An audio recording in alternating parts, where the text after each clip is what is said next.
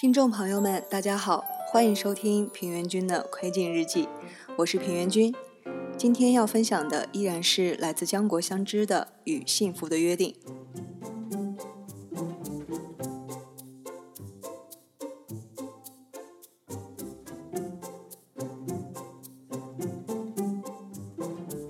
故事是关于校园中女学生们的日常生活，名字叫做《塔上的公主们》。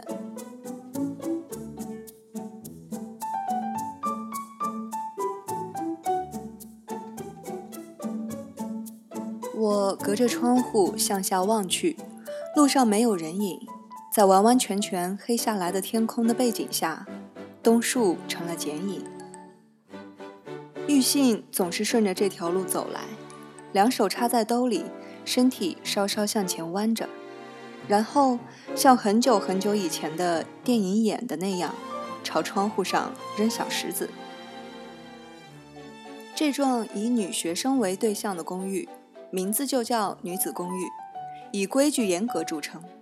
来访者在收发室遭到盘问之后，还要被迫在会客登记单上填写住址。姓名以及与居住者的关系，这也难怪玉信觉得用石头敲窗户要简单多了。今天一早我们吵架了，虽然不过就是平常的拌嘴，但却害我忧郁了一整天。这时候要是玉信快点出现，在窗户下面冲我一笑就好了。玉信的笑颜胜过千言万语。立刻就能使我安心下来。窗外是一排寒冷的枯木，路灯发出朦胧的白光。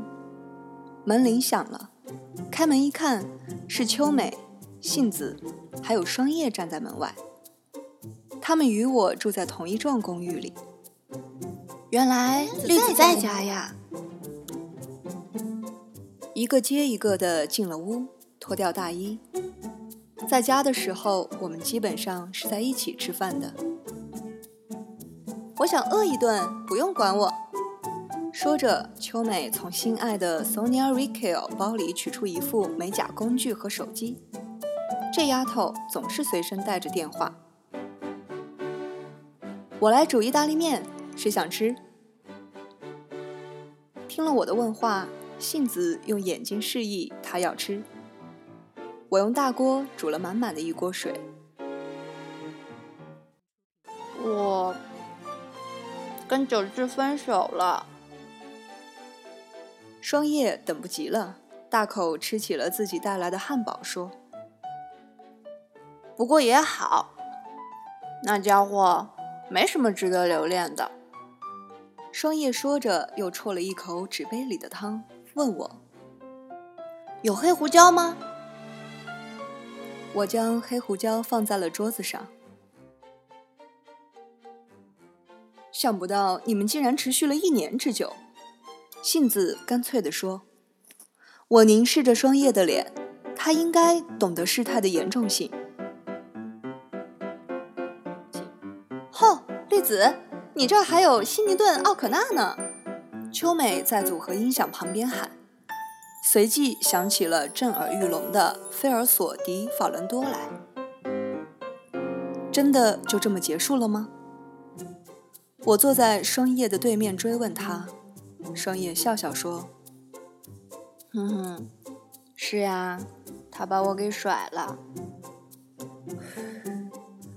这本写真集真漂亮啊。”杏子一边抽烟一边说。我实在拿这些历来我行我素的朋友们没有办法。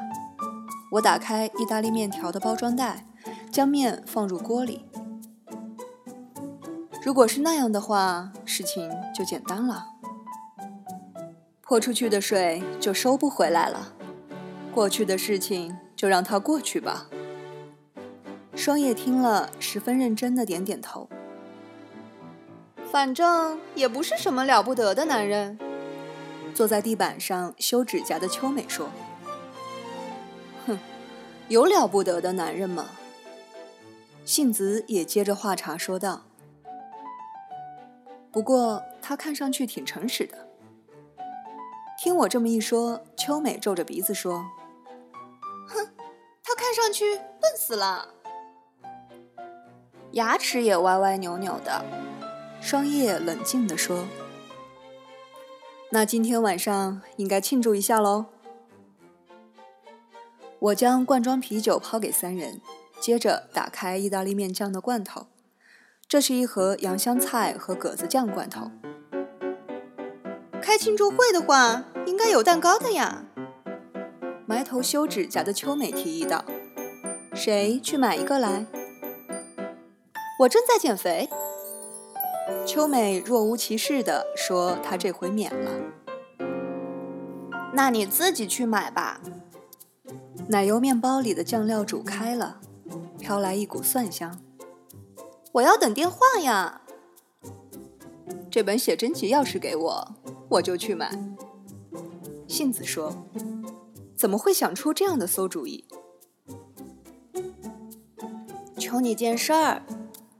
双叶翻着眼珠看着我说：“第二个汉堡归你啦，让我尝尝意大利面好不好？”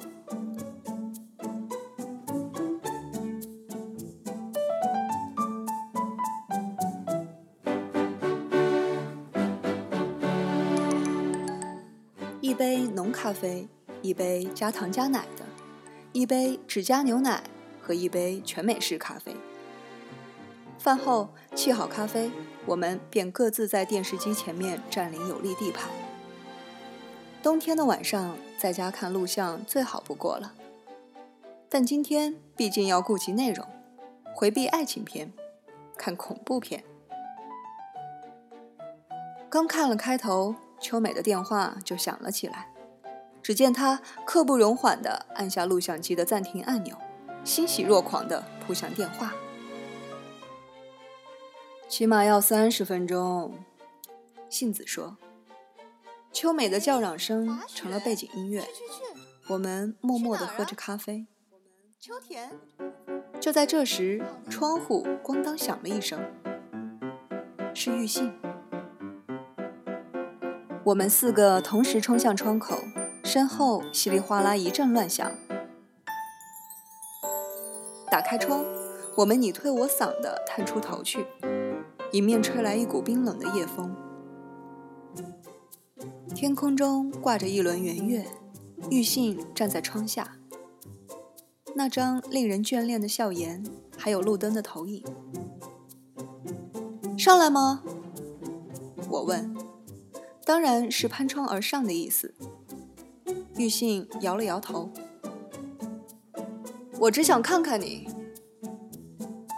哎，真好意思说呀！三人立马起哄。